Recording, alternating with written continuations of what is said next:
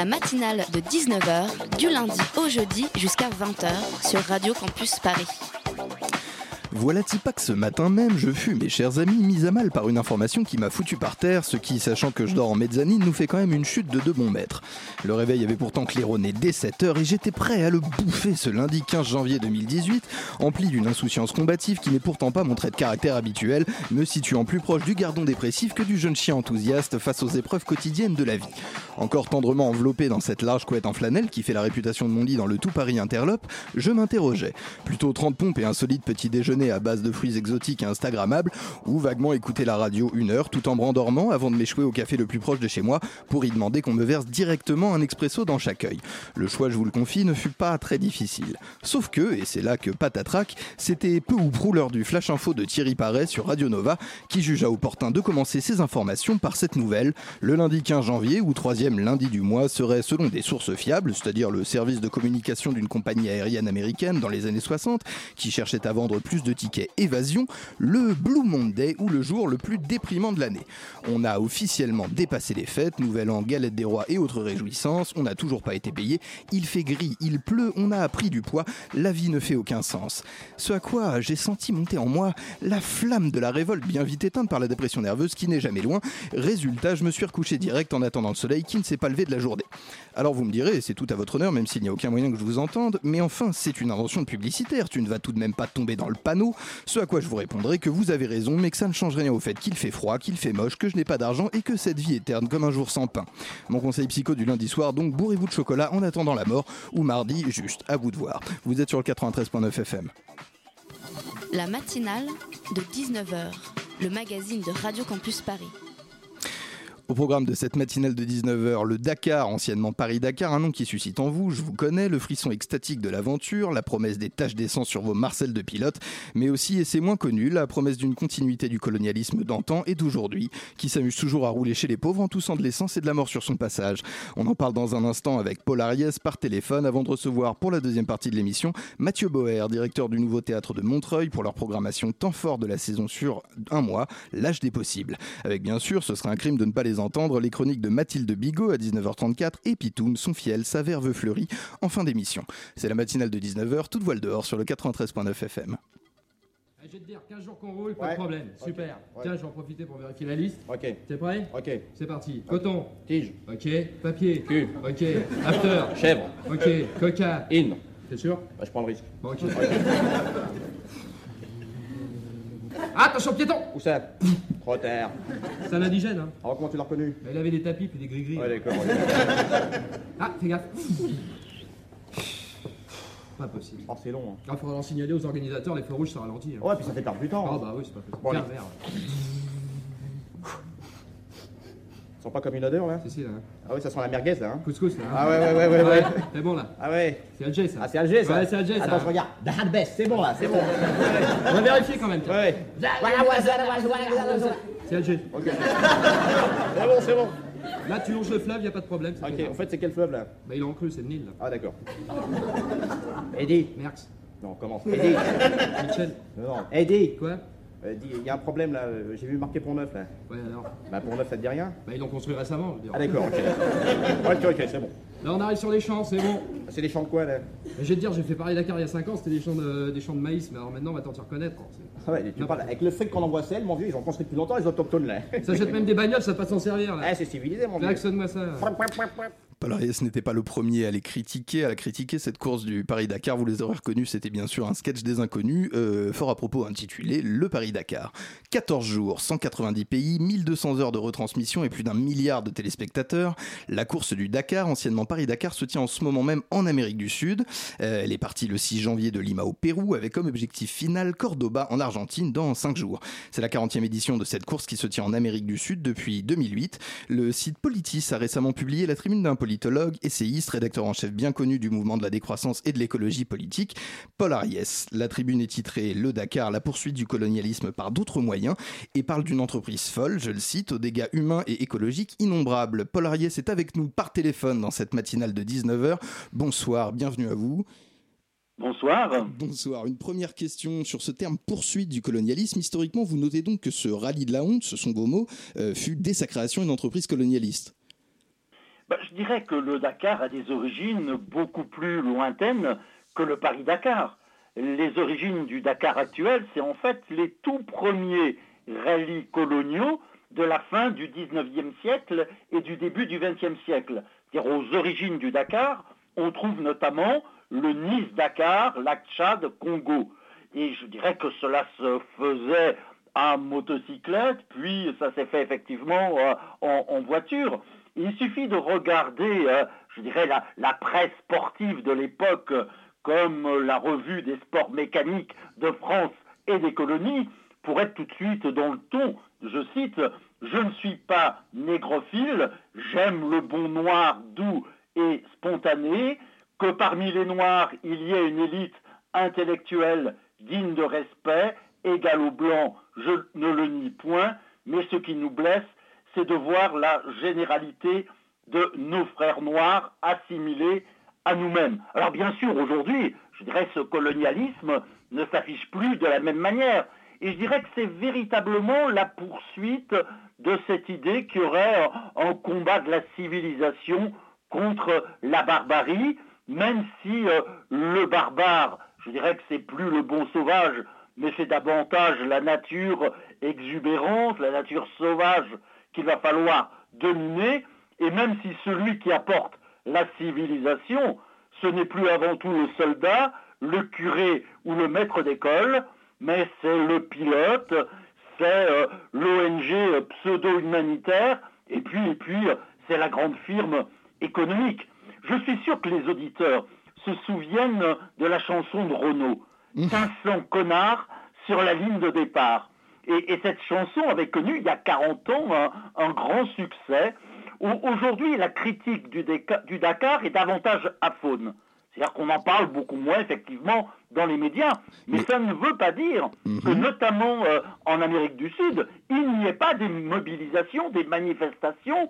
Il y a deux jours encore, euh, au Pérou, on avait des mobilisations sous le slogan euh, Pas de Dakar, des hôpitaux on va y venir, on va y venir à cette euh, à ces mobilisations. Ce que je vais vous demander simplement pour euh, commencer, c'est si cette euh, cette indignation contre le Dakar, contre le Dakar, pardon, elle avait changé. C'est-à-dire que à la base, on avait effectivement peut-être une utilisation des, des, populations, quelque chose de un, espèce de mouvement sans gêne de la part des, des, pilotes. C'est toujours le cas aujourd'hui dans les pays qui sont traversés? Alors, je veux dire, cette critique du, du Dakar n'a pas changé dans le sens où le Dakar symbolise toujours effectivement la même chose. C'est une sorte de symbole de tous les conflits. Alors c'est le conflit entre le nord et, le sud, c'est le conflit entre les riches et les pauvres, c'est le, conflit entre l'écologie et, ceux qui pillent les ressources naturelles et qui détruisent la planète. Et c'est bien dans cette mesure-là que l'on peut soutenir que le Dakar, c'est la continuation du colonialisme par d'autres moyens. Alors quand on dit par d'autres moyens, il s'agit bien sûr de penser un colonialisme nouveau genre, c'est-à-dire un colonialisme correspondant euh, au XXe siècle.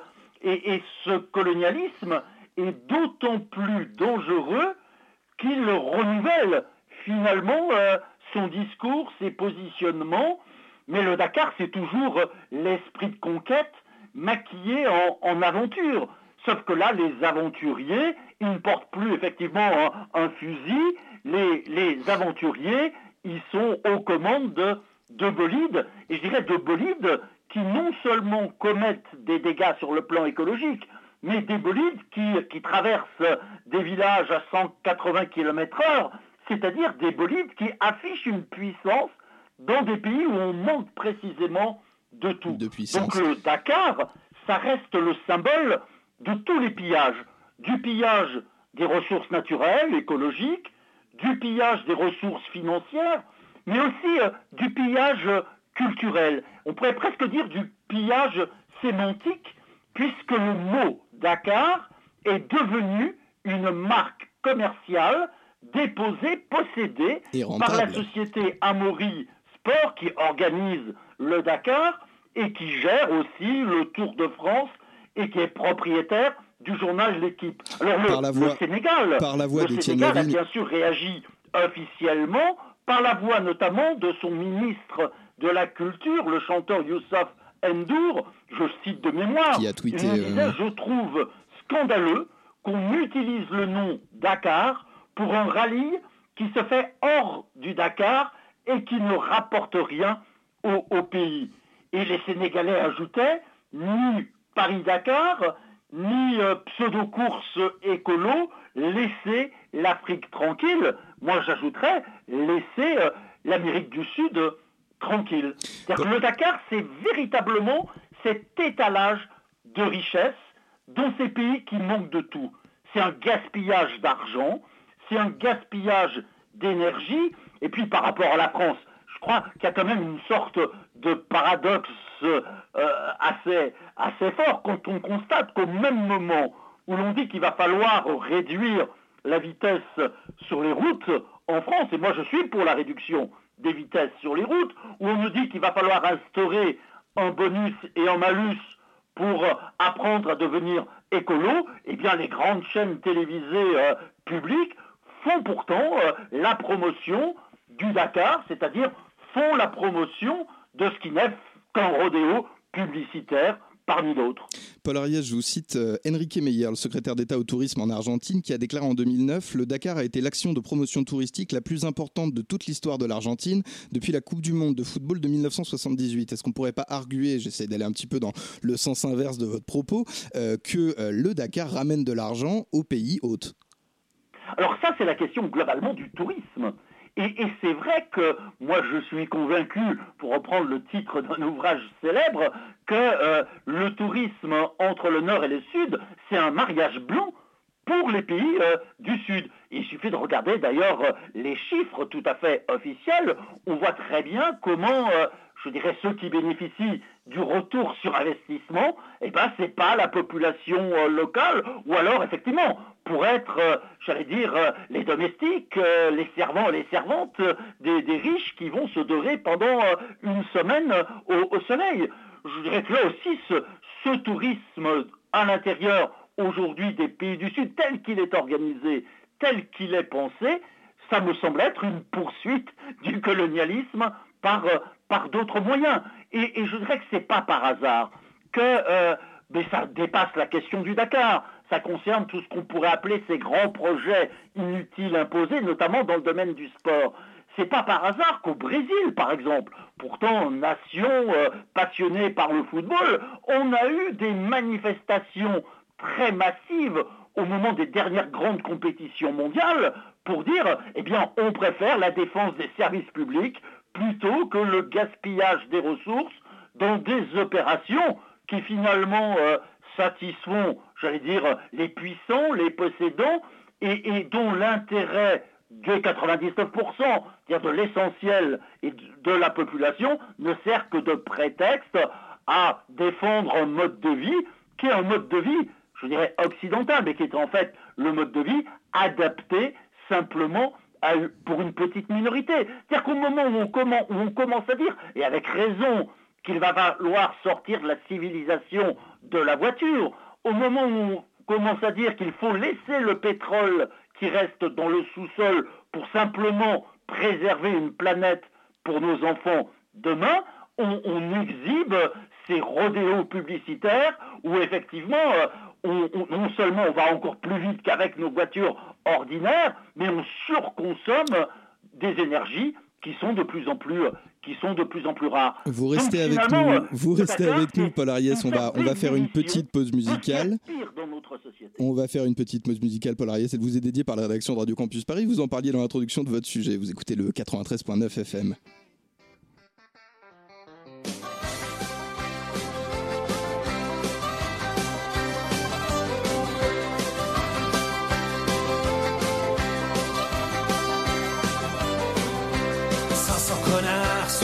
Ligne de départ, 500 blaireaux sur leur moto. Ça fait un max de blaire aux portes du désert, un paquet d'enfoirés au vent du Ténéré.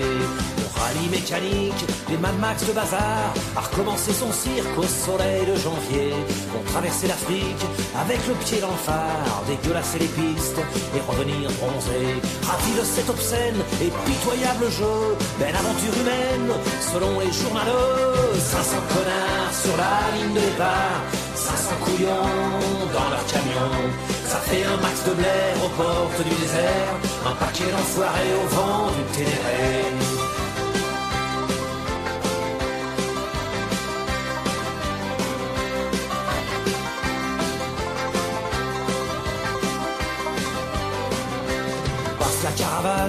Et les chiens n'en voient plus. Sous les roues des bécanes, il y a du sang répandu. Sur les quelques sauvages qui ont voulu traverser les rues de leur village quand vous êtes passés comme des petits rommels, tout le cuir et l'acier, crachant vos décibels aux enfants décimés. 500 connards sur la ligne de départ, 500 guignols dans leur bagnole. Ça fait un max de blaire aux portes du désert, un paquet d'enfoirés au vent du Ténéré.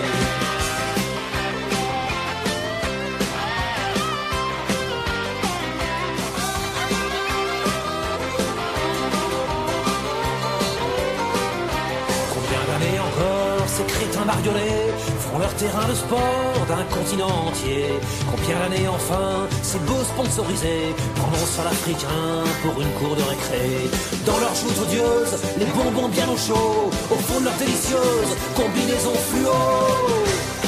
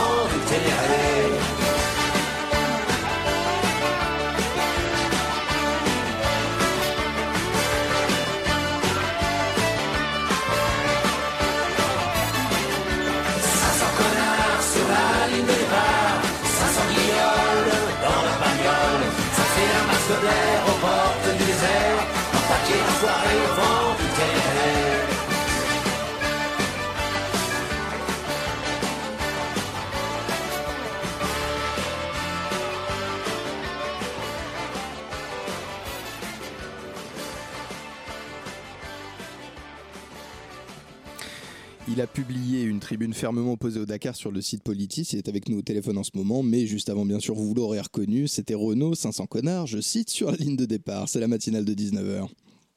La matinale de 19h, le magazine de Radio Campus Paris. Paul Ariès, vous êtes toujours avec nous par euh, téléphone. J'aimerais, euh, parler euh, à présent de ce qui s'est passé le 11 janvier à La Paz, en Bolivie. Des manifestants opposés à l'avenue du Dakar se sont confrontés aux forces de l'ordre qui les ont, je rassure tout le monde, prestement dispersés à coups de gaz lacrymogène.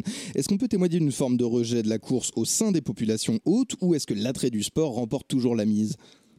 Bah, je dirais qu'on est un peu entre les deux. Hein. C'est-à-dire qu'il ne faut pas cacher effectivement un, attrait. on a énormément de spectateurs.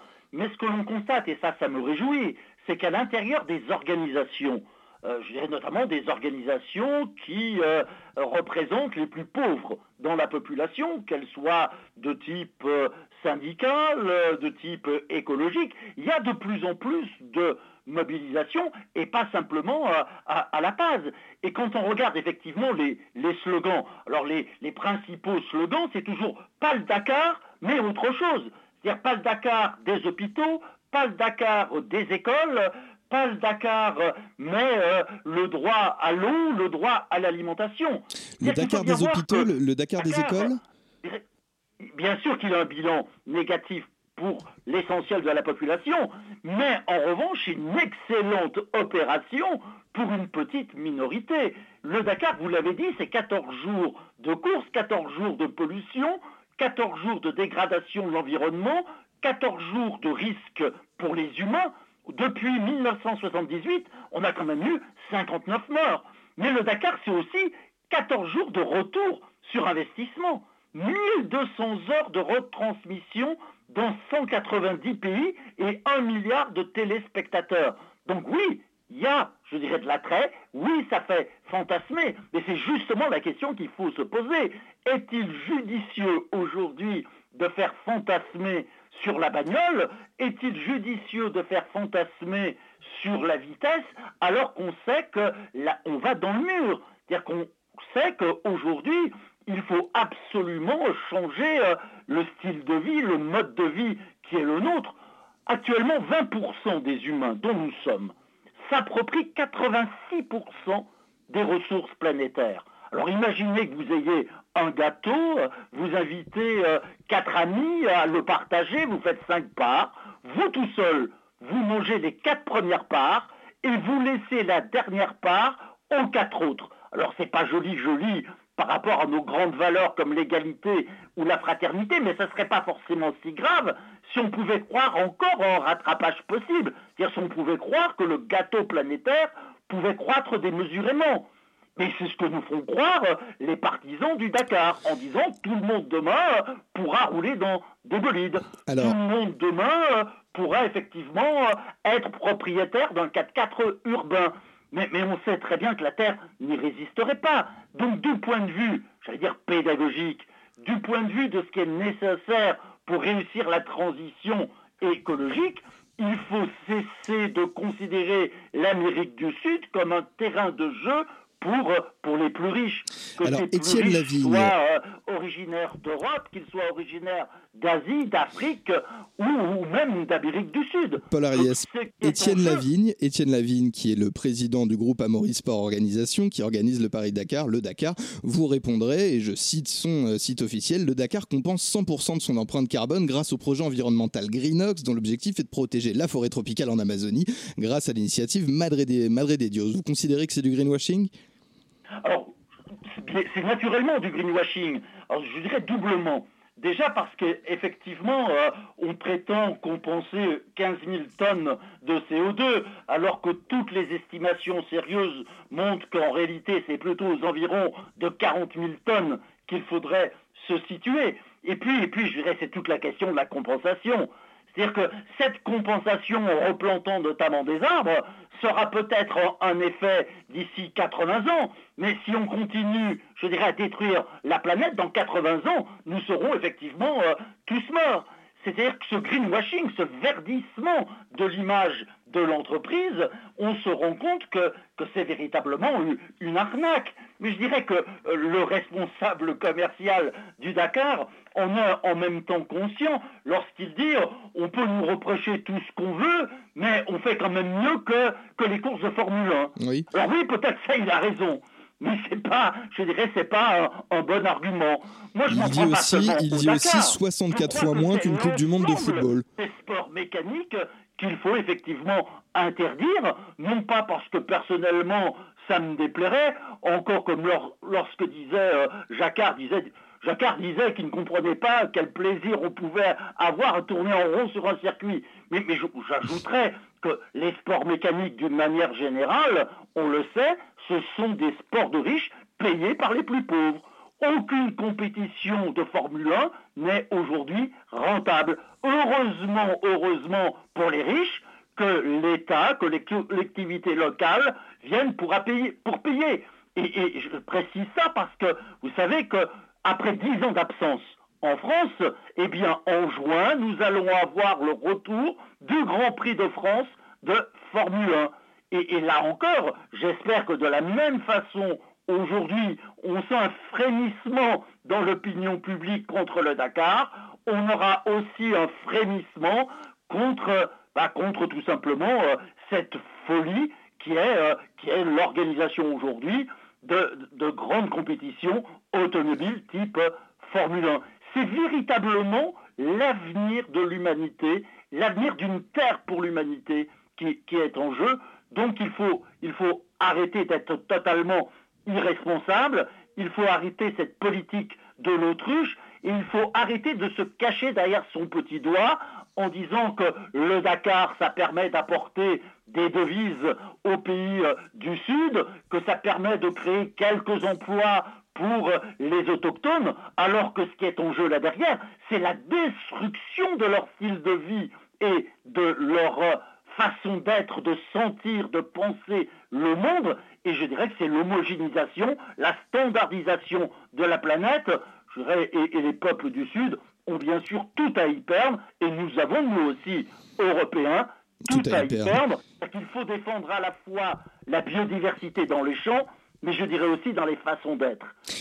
Paul, Ariès, je vous interromps, j'ai une dernière question pour vous, Paul Ariès. Oui. Il y a un rapport du Conseil chilien des monuments nationaux dépendant du ministère de l'Éducation qui, en décembre 2011, fait état de 184 sites archéologiques endommagés euh, à la suite des trois éditions qui ont eu sur euh, le sol chilien euh, Amaury Sport Association, donc euh, par la voix d'Étienne Lavigne, son président, lui assure collaborer avec les autorités locales afin d'éviter ce genre de situation. Encore une fois, il y a une collaboration où il y aura et il continuera à y avoir des destructions de sites archéologiques sur les terres traversées par cette course bien sûr qu'il y a une collaboration de la même façon que le Dakar fait tout pour réduire le nombre d'accidents et, et, et, de victimes.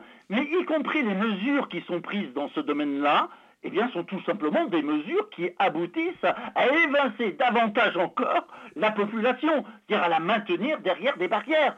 Est-ce que, le devenir des pays du Sud, c'est de regarder les Occidentaux riches euh, faire, euh, faire des courses? Et bien sûr qu'on prend sans doute des mesures d'accompagnement pour protéger la nature, mais vous évoquez le fameux rapport du Conseil chilien sur ce qu'on appelle les monuments nationaux et qui fait état de 184 sites archéologiques qui ont été endommagés en trois passages du Dakar. Par exemple, le Dakar a traversé le désert d'Atacama au Chili, qui est le plus rapide au monde. Et je crois que c'est important de se souvenir de ce que nous disait Théodore Monod. Monod nous disait il y a des choses qu'on ne ferait pas dans une église ou dans une synagogue, on ne doit pas les faire non plus dans un désert. En et, un mot, Paul Ariès, et pour terminer cette, euh, cet entretien, le Dakar, on l'interdit ou on le réforme? Oh, le Dakar, on l'interdit. Et, je dirais que cette interdiction, il ne s'agit pas de pénaliser, il ne s'agit pas de punir, il s'agit d'appeler à la responsabilité. Il s'agit à côté aussi de ce sport compétitif qui finalement développe, entretient l'esprit de concurrence, de réinventer un sport non compétitif. Merci à vous, Paul Ariès. Je suis navré, on est en train de, de, de, manquer de temps. Vous étiez au micro de la matinale de 19h. Je le rappelle, merci encore une fois euh, d'avoir répondu à nos questions. Votre tribune est disponible gratuitement sur le site Politis. Abonnez-vous donc euh, au, au, site qui ne fonctionne pas par la publicité. C'est un des rares à le faire. Euh, tout de suite, Téléphone Gun du groupe de musique Beyrouth, ce qui me ravit vu que je les adore, suivi de la chronique de Mathilde Bigot. Vous êtes sur le 93.9 FM.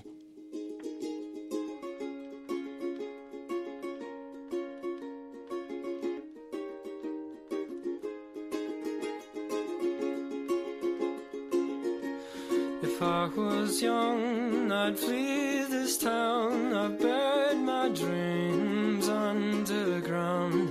As did I, we drink to die, we drink tonight.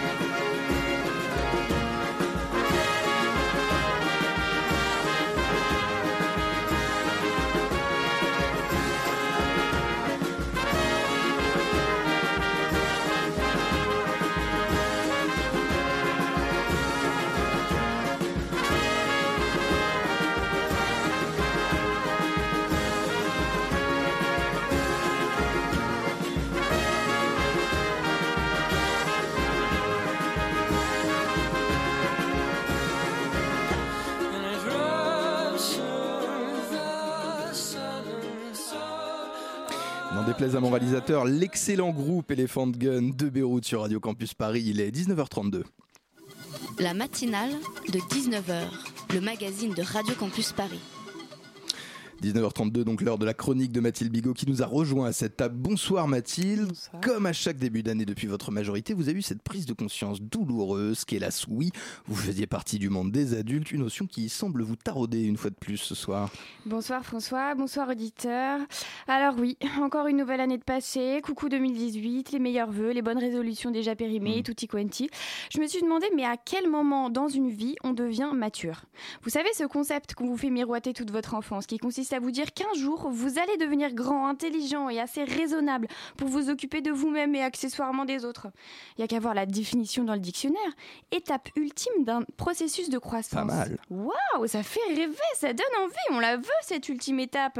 Alors, euh, je sais pas vous, mais moi personnellement, je l'attends toujours, hein, cet Eldorado du développement. Du coup, je suis allée voir un peu du côté des soi-disant grands de ce monde actuel. Qui aurait bien pu l'atteindre, cette matu- maturité? Et bien égoïstement, je suis plutôt rassurée. hein. Non seulement je suis pas toute seule dans mon immaturité, mais il y a pire que moi. Euh, tenez par hasard, au hasard, euh, le président des States, Trump. Bah, on peut pas dire que ça respire la maturité. Ça n'a peut-être même pas passé le stade anal freudien, tout ça. Lui, ce serait plutôt la définition médicale de maturité qui lui irait bien. Phase ultime du développement d'un abcès. Oui, enfin euh, Mathilde, Trump, bon. Ouais, bon, ok, François, c'était un exemple facile, j'en conviens. Passons à un autre. euh, bah non, pas Poutine ni, ni. Kim Jong-un, hein, c'est du même acabit. Alors voyons dans la sphère intellectuelle et militante. Catherine Millet bah, Elle est plutôt cultivée et a écrit des gros bouquins, elle. Modèle de maturité, Catherine, vous êtes, euh, vous êtes sûr euh, Ouais, non, blague de mauvais goût, mauvais exemple. Elle est même plutôt la leader d'un mouvement anti-maturité féministe, éthique et sexuelle, à crier partout sa liberté d'être importunée. Attends, elle dit beaucoup regretter de ne pas avoir été violée pour pouvoir témoigner que oh, ça va, c'est pas si terrible, hein. Il y a pire, devenir cul à cause d'un accident de bagnole par exemple. Bon, du coup, non, next, hein. Pas elle non plus, le modèle de la maturité, on cherche encore, peut-être un mec qui aurait réussi dans les affaires, gérer des entreprises, des gros oui. sous. Ça demande peut-être un certain niveau de maturité, ça alors, qui on a, François Eh ben, précisément dans l'actualité, Emmanuel Besnier en ce moment. euh. eh oui, voilà, le président de Lactalis, une bonne grosse entreprise d'industrie agroalimentaire avec comme slogan l'innovation au cœur de la tradition laitière. Ça en jette, ça. Il y a une belle dialectique là en plus. Innovation, tradition, on sent qu'il y a une maturation d'un projet qui marche super bien en plus. Et nos camemberts, nos yaourts, c'est grâce à lui tout ça.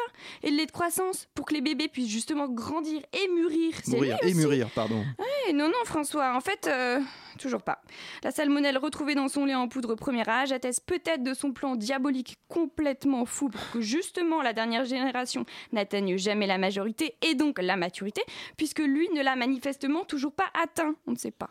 Bon, du coup, on continue notre quête du côté peut-être de quelqu'un qui aurait la responsabilité de gérer les libertés et la sécurité de la France, censé représenter les valeurs liberté, égalité, fraternité. Alors laissez-moi, non, laissez-moi trouver ce coup-ci, François. Hmm, Gérard Collomb, tiens, Bah ministre oui. de l'Intérieur. Il faut le faire. Important, ça, ça. demande une certaine maturité politique, ça. Tiens, encore une définition.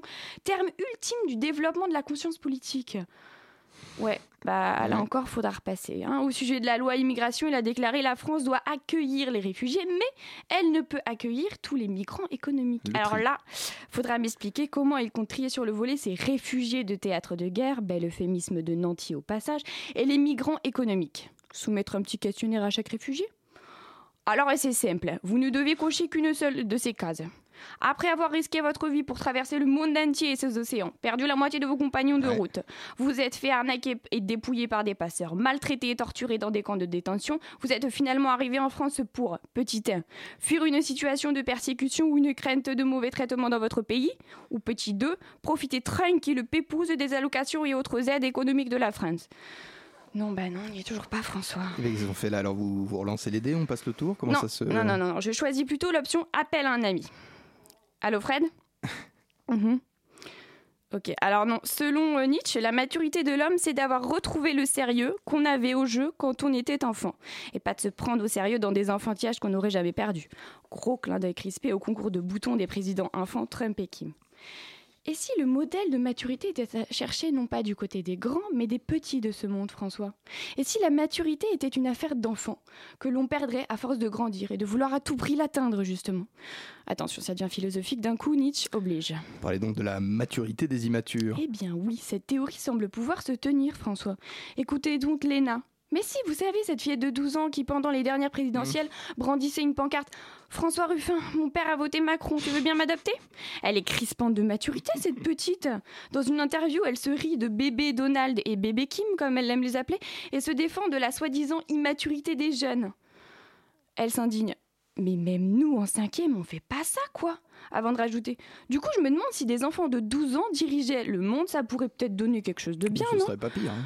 Alors moi j'ai envie de la suivre et de lui dire donnons le pouvoir aux enfants. Peut-être bien que la maturité comme terme ultime d'un développement de la vie en société réside chez ces petits êtres et qu'une nouvelle génération de douceur gouvernera le monde de demain.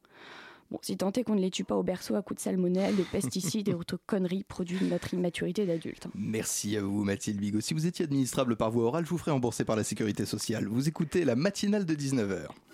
La matinale de 19h sur Radio Campus Paris. La jeunesse, la jeunesse, on Oh met là, ce qu'on y veut derrière ce mot valise. Allons-y. Armé et dangereux selon la droite en période électorale, créatif et merveilleux selon la gauche à la même période. Euh, vous le notez dans un édito de présentation du temps fort que vous conduisez avec le nouveau théâtre de Montreuil. Mathieu Boer, bonsoir, bienvenue à la table de cette matinale. Bonsoir. À mes côtés, Adrien Marotte de la rédaction de Radio Campus Paris pour mener cet entretien. Ce temps fort de votre théâtre, Mathieu Boer, vous l'avez intitulé L'âge des possibles. Un mois, donc du 16 janvier au 16 février, des représentations, des ateliers, des rencontres, un tremplin musical avec donc une priorité à la jeunesse. Ouais. C'est bien. Ben, merci bien à vous, c'est la fin de cette écrit, émission. euh, Au revoir, voilà. Mathieu Qu'est-ce que vous voulez savoir Dites-moi tout. Qu'est-ce qu'on y fait? Déjà, qu'est-ce qui vous a poussé euh, simplement à vous dire, bah, en tant que directeur du théâtre, je veux confier les rênes de la création à plus jeunes? La question du public est, qui est- qui est prédominante dans toutes les préoccupations que je peux avoir. Et par extension, à un moment donné, l'idée qu'il y avait peut-être un, public qui nous échappait un peu. Peut-être qu'on le fantasme aussi un, un chouïa dans nos, dans nos institutions et que il y avait peut-être des espaces comme ça qui pouvaient leur être dédiés. euh, alors le leur est pas très très joli, mais j'ai l'impression qu'il y a un moment assez euh, euphorisant en même temps. C'est-à-dire qu'il y a tout à construire, tout à penser, tout à, à reconstruire, tout à détruire d'une certaine façon. Et que peut-être les jeunes gens, ceux qui ont 18, 25 ans, entre 18, 25 ans aujourd'hui, euh, peuvent s'emparer de ce monde-là. Donc j'avais envie de leur, leur ouvrir les portes de, de ce théâtre que je dirige, hein, qui n'est pas mon théâtre, euh, en leur offrant à la fois une programmation euh, qui questionne ces, ces différentes problématiques, qui les soulève de façon évidemment plutôt euh, sensible, esthétique, sur un plateau, et puis aussi des spectacles qui peut-être, euh, de façon un peu plus générale, euh, euh, s'adressent. Et encore une fois, il y, a, il y a tellement derrière le marketing des conditions, ça s'adresse à, c'est pour, etc., où les jeunes ont la, parole. C'est Godard qui disait ça, il faut aller interviewer des muets, c'est plus intéressant, il faut trouver des stratagèmes. J'aime donc pas beaucoup ça, c'est-à-dire le, côté les, jeunes ont la parole, mais il me semble quand même qu'il y a quelque chose d'assez passionnant qui se joue en ce moment et j'avais envie de participer d'une certaine façon à cette réflexion. Et puis c'est aussi l'occasion pour un théâtre de, de multiplier des partenariats, en l'occurrence avec une ville. Je suis un théâtre qui s'inscrit dans une ville, c'est Montreuil en l'occurrence, un département évidemment et tout ça. Mais et puis ils organisent, ils ont eu cette belle initiative d'organiser des assises de la jeunesse et de l'éducation populaire, hein, ce que je trouve aussi euh, être un beau terme euh, auquel je euh, je souscris totalement. Donc pour toutes ces raisons, j'ai l'impression que c'est euh, je sais pas, c'est nécessaire, ouais. J'espère que ça va être partagé comme ça. et que, Enfin, la question de la nécessité à un moment donné de partager ces lieux-là avec euh, ce qu'on d'autres spectateurs qui sont le- les spectateurs acquis d'une certaine façon, on le sait bien, euh, va peut-être euh, déclencher quelque chose, un engouement, euh, une fréquentation, mais tous les stratagèmes sont bons. Vous avez envie de poser une question, Non, mais vous en Marotte, poser je vous une. vois frétiller Je vous vois frétiller depuis crois tout à l'heure. Faites attention, quand je dégaine, je dégaine. Bah, écoutez, c'est- votre moment. Répliquez avec toute la force de conviction de Radio Campus Paris, Adrien Marotte. Allez, je réplique. Euh, et vous, do- vous allez donner la parole aux jeunes euh, dans, cette, euh, dans cet événement? Il y a des débats. La, la question, c'est comment décloisonner un tout petit peu ce qui serait de l'ordre de la représentation, ce qui de serait de l'ordre du débat, ce qui serait de l'ordre de l'animation, ce qui serait de l'ordre de l'événementiel. J'ai l'impression qu'on peut plus séparer les choses euh, comme ça. euh, voilà. Euh, ça fait plusieurs fois qu'on a essayé d'organiser des temps forts avec des journées Agora où effectivement on, on décloisonne entre ce qui serait le cours magistral sur la jeunesse aujourd'hui, le point de vue d'un sociologue, d'une chose de cet ordre-là, et puis de l'autre côté on aurait un spectacle qui très très. Donc euh, j'essaye, enfin j'ai à cœur en tout cas euh, d'essayer en permanence de faire circuler les choses pour qu'elles se répondent, pour qu'elles se, mettent en, en contradiction, qu'elles se mettent en perspective. Donc euh, effectivement, à la fois une approche très sensible, à la fois des débats, à la fois des échanges, à la fois une parole qui peut être effectivement nous être directement livrée par des jeunes gens euh, à l'occasion de ces, de assises par exemple euh, sur des questions qui sont simples hein. c'est euh, le temps présent euh, l'avenir la famille la sexualité le politique le social c'est simple hein. là je vous vois sourire après votre édito non non mais je veux dire sur la il n'y a pas non plus de grandes il n'y a, pas derrière de grands concepts ou de grandes vous voyez ce que je veux dire Euh, on, on est un peu revenu des lendemains qui chantent du marxisme etc., etc. Et en même temps, ça s'inscrit dans une histoire, toujours, euh, donc de mettre aussi un tout petit peu en perspective avec l'histoire, parce qu'il y a eu des générations successives, peut-être plus que la jeunesse, il faudrait parler de générations qui sont, qui s'est à un moment donné... euh, emparé d'une époque, hein, c'est le cas de le dire, et, de voir, euh, oui, est-ce que, je sais pas, j'ai bien aimé l'édito, là, il m'a fait marrer, sur est-ce que je suis mature, immature, euh, toute cette... cette, Une des cette- questions qu'on peut se poser légitimement. ouais, ouais. Ah, moi, je me la pose tous les matins. Vous la posez encore ah oui. Mais vous avez- il a 18 ans, on, vous ne le voyez pas parce que c'est la radio, mais c'est un très très jeune directeur euh, du Nouveau Théâtre de Montreuil. Les C'est clés- gentil. Je vous en prie, ça fait plaisir. Les clés que vous confiez à ces, j'allais dire à ces gamins, mais c'est pas du tout à ces, à ces jeunes hommes, à ces jeunes femmes, euh, jusqu'à quel point vous leur euh, lâchez la bride? C'est-à-dire que est-ce qu'ils sont à tous les niveaux de la création? Est-ce qu'ils sont metteurs en scène? Ils sont acteurs? Ils sont, ils vont eux-mêmes écrire? Comment est-ce que ça se présente? Ça dépend. Il y a des choses qui sont euh, très simples. C'est euh, des ateliers. hein. On mène tous des ateliers dans les. On aime bien faire. On aime bien le faire, etc.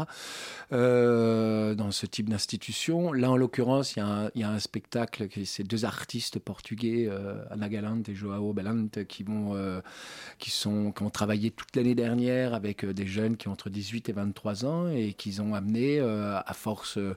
À force de, de- comment dire de d'attention parce que c'est aussi beaucoup de bienveillance et d'humilité parce que il faut y aller il faut y aller mollo on n'arrive pas avec des idées préconçues en disant super les jeunes vous allez dire ça puisque on sait très bien qu'à un moment donné les trois quarts des gens qui interviewent des jeunes gens ils attendent déjà la bonne réponse ou la réponse Mhm. qu'ils qu'ils avaient prévue à, à- à l'avance donc ça c'est la démarche d'un artiste à cet endroit-là elle est passionnante parce qu'ils se laissent bousculer eux aussi c'est-à-dire ils se laissent déplacer par, à un moment donné par, les- par les réponses. Ils pas avec un objet totalement fini. Donc pendant un an, ils ont travaillé à Montreuil avec euh, 25 jeunes contre 18 et 23 ans. Ils ont appris à faire connaissance. Ils ont développé un langage commun, euh, des références communes.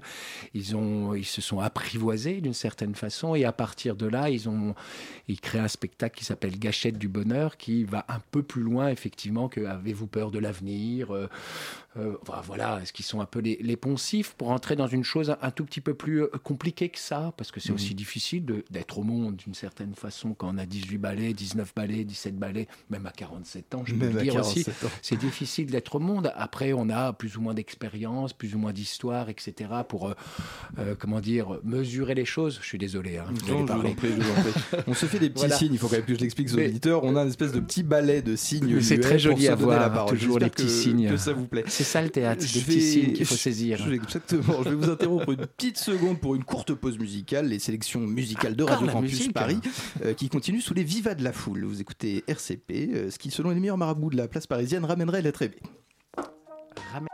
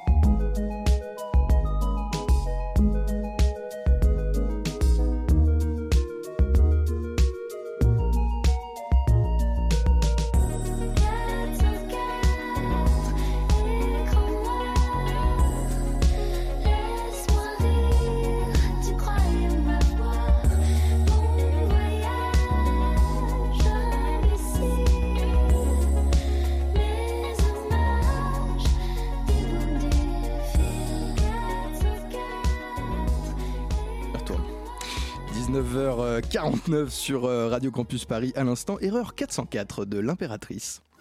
La matinale de 19h, le magazine de Radio Campus Paris. Nous sommes toujours en studio avec Mathieu Boer, directeur du euh, Nouveau Théâtre de Montreuil, pour euh, cette programmation qui court du 16 janvier 2018 au 16 février 2018, l'âge des possibles, temps fort autour de la nouvelle génération euh, 15-25 ans. Adrien Marotte, je vous laisse la parole. Est-ce que vous pouvez euh, nous parler un peu euh, de cette programmation, notamment des journées euh, Agora qui, qui se profilent Il y a beaucoup de, donc du 17 au 20 janvier 2018 et qui traite beaucoup du système médiatique actuel aussi, du journalisme. Est-ce que le théâtre, c'est aussi avoir un autre regard sur le monde et essayer de donner un nouveau regard? Oui. Ça arrêter ces réponses euh, d'un seul mot, Mathieu Boer, c'est très déplaisant. généralement, je parle trop, mais là, évidemment, oui, c'est euh, évidemment, c'est un autre point de vue sur le monde, particulièrement en ce moment. où On voit bien que les médias, la télévision, euh, l'image euh, est toute triomphante et nous abreuve à longueur de journée de scoop, de buzz et tout ça. Mais c'est une des thématiques qu'on a eu envie de soulever, effectivement, c'est euh, ce rapport à l'image, ce rapport à l'information, ce rapport à la fiction qui, qui s'est totalement transformé. Et dans ce cadre-là, on a, il y, a un- spectacle de Belges, parce que les Belges souvent ont assez de, assez d'humour et dérision et euh, d'autodérision et de distance avec les choses, qui mettent en scène justement la question du buzz. C'est quoi un buzz? Comment ça fonctionne? Et ils se rendent compte que peut-être le, le- le théâtre est un peu en perte de vitesse par rapport à tout ça, et ils décident de créer le buzz réellement, directement sur un plateau. Donc ils sont prêts à tout.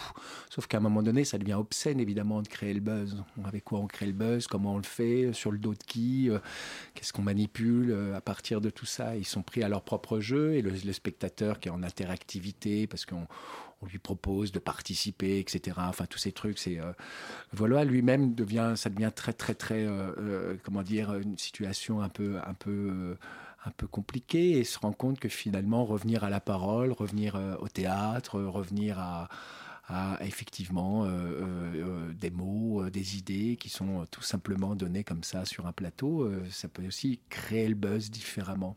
Donc il y a une critique en creux de effectivement nos sociétés ultra médiatisées, le consumérisme, l'information qui, qui, défile à une vitesse absolument incroyable. On s'émeut sur un petit gamin qui vient de s'échouer sur une plage. Deux jours plus tard, on pleure Johnny Hallyday. Tout ça vaut la même chose. Ça, c'est vraiment indécent. Oui, ça, c'est vraiment indécent. Dans ce sens-là, il y, a, il y a quelque chose de notre époque qui est un peu, qui est un peu compliqué. Après, je ne veux pas toujours faire une critique. C'est-à-dire que je pense que je- tout est à construire. Justement, c'est pour ça que c'est les jeunes gens. J'ai envie de convoquer les jeunes gens. Justement, voilà, c'est un, peu ce que je veux faire. J'allais vous demander, euh, bon, par vos mots, mais qu'est-ce qu'ils vous en disent de, cette, de ces médias-là? Comment est-ce qu'ils les consomment? Comment est-ce qu'ils les regardent, ces, ces médias-là, et cette immédiateté du buzz? Moi, j'assiste cette à génération. hein, d'une certaine façon. Je suis, un- je suis, je suis pas grandi quand je disais ça à ma fille. J'avais pas d'ordinateur, moi, à 20 balais.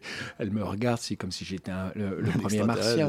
Donc, grosso modo, j'ai la distance d'une certaine façon pour euh, essayer de comprendre ce qui se passe. Non pas le juger, mais de le comprendre, de voir comment ça circule, de voir comment ça se construit, euh, de voir comment, euh, malgré tout, à l'intérieur de ça, il y a aussi euh, ici ou là des choses qui sont assez, assez, assez, comment dire, j'avais dire pas magnifiques, mais euh, salutaires d'une certaine façon, parce qu'il y a aussi euh, tout un tas d'informations auxquelles on n'a plus du tout accès, sur lesquelles on peut effectivement à un moment donné se concentrer. Après, la force du théâtre, elle réside, elle est, elle est pas à cet endroit-là, et on le sait. Donc c'est ça aussi qui est, qui est rigolo. C'est pour ça que les Belges, ils sont, ils sont malins quand ils font ce spectacle-là. On lutte, c'est un peu comme Don Quichotte, quoi. On pourra faire une petite. euh, il y, a- il y a quand même là. Collectif euh, Ramdam, hein, dont vous parlez. Là, c'est le exactement. collectif Ramdam, c'est nos, nos Belges qu'on aime tant. Et puis après, il y a la, la compagnie La Cordonnerie, qui est un spectacle qui s'adresse plus d'une certaine façon, qui offre des portes d'entrée, on va dire, à, des spectateurs un peu plus jeunes dans la forme, dans ce qu'ils mettent en œuvre, eux, sur le plateau, la générosité qu'ils ont, euh, euh, ce côté ciné-concert, euh, cette histoire que tout le monde connaît, qui réadapte totalement. Ils font un film, ils jouent la musique en live et tout ça. Donc voilà, et puis il y a Dernière, Anna, euh, Ojo- Anna et Joao qui font Oui. vraiment un travail, eux, plus de, de- de ce qu'on appelle euh, euh, voilà, des spectacles documentaires, euh, avec une, une grosse part d'amateurs, euh, avec un travail au préalable, au, au long cours, qui est très très important, c'est ce que je disais tout à l'heure. Voilà, trois choses. Et autour de tout ça, il y a ces deux journées Agora, enfin deux journées vendredi et samedi, où là, on essaye de faire circuler effectivement entre des gens qui pensent, qui réfléchissent, des formes euh, artistiques, euh, du sensible. euh, voilà. Juste dernière question très rapidement, une, une dernière question. Pourquoi est-ce que c'est important aussi de travailler avec des acteurs locaux euh, à Montreuil? En quelques mots. Les radios. Vous avez peur. les- J'ai un chroniqueur qui frétille. Oui, les non. radios, des, des cafés, des écoles. Bah, parce que c'est la richesse aussi de ce territoire. hein. C'est-à-dire, on a une bibliothèque, absolument, elle fait un travail absolument remarquable. Café La Pêche fait un boulot euh, super sur euh, des jeunes groupes qui sont pleins d'énergie. On va faire un radio tremplin, un radio crochet, euh, je sais plus comment ça s'appelle, un tremplin rock. tremplin voilà. rock, ouais, moi, j'y ai participé quand j'étais jeune. On a remis ça au goût du jour avec euh, à l'applaudimètre. euh, on va lire le, le- le meilleur groupe de la soirée. Euh, c'est l'occasion aussi de travailler effectivement avec euh, d'autres institutions, d'autres partenaires dans une ville et euh, pas faire cette petite tour d'ivoire qui est le CDN, Centre dramatique national, au milieu de. Voilà, c'est une vraie préoccupation euh, que moi j'ai depuis le début. En Elle, tout est, cas, que je suis elle est directeur. importante. Merci à vous, Mathieu Bauer, de nous avoir rejoints au bureau de, au bureau, Au au bureau. micro de cette matinale de 19h. On va pas faire de virgule pour laisser le plus de temps possible à la chronique finale de mon ami Pitoum qui s'est glissé dans le studio à notre insu. Subressivement. Subressivement, absolument. François Oui, François oui. François, sois franc. Tu nous quittes pour François, qui flanche, ploie. Et si tu flanches tes François, la France, soit-elle les Franchoirs de François Vous allez vous calmer. Et hein. François, à François, c'est François sans voix. France, où as-tu François Où as-tu sa franche voix Où as-tu le franc ouah de François le Pékinois? Oui, C'est pour faut ça que j'ai coupé Mathieu coiffure. Boer, vous me le dites, hein, parce que- allons-y. Auditrice, auditrice, auditrice, auditrice, audi, mon vice. Nous sommes en tour ta réponse. Attention, une seule réponse possible. Lundi, le 15 janvier 2018, sur Radio Campus Paris, à l'aube d'un orgasme intellectuel dans un monde de merde. Voilà, je te laisse choisir, auditrice. Tu pourras m'envoyer ton choix sur la page Facebook de cette fabuleuse chronique qui s'appelle Le Monde selon Pitoum. Tout en réfléchissant sur la pertinence du dernier sondage commandé par la Maison Blanche, envoyé uniquement au soutien de Donald Trump, avec comme question comment qualifieriez-vous ce que fait le président Trump pour le peuple américain Et avec quatre réponses possibles génial, bon, ok ou autre. Bonjour. Ah, qu'il est bon, qu'il est bon de commencer l'année en se repaissant des conneries faites par le président des États-Unis, d'en sans rire.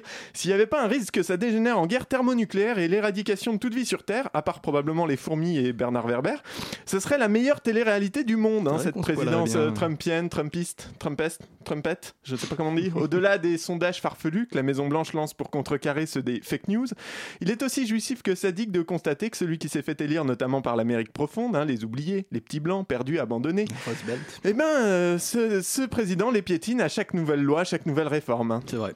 Deux organismes non partisans viennent de publier leurs avis concernant la grande réforme fiscale. Et ce sont les grandes entreprises et les 1% les plus riches qui vont en bénéficier. Du foutage de gueule façon classe américaine. Avec au programme bon, ben, la baisse du taux marginal, hein, le taux d'imposition pour la dernière tranche des revenus. On double aussi le plancher d'exonération des droits de succession. Euh, on, ça concernait pourtant que 0,2% des Américains. On baisse de 33% l'impôt sur les profits des sociétés alors que les bénéfices sont à un niveau historique.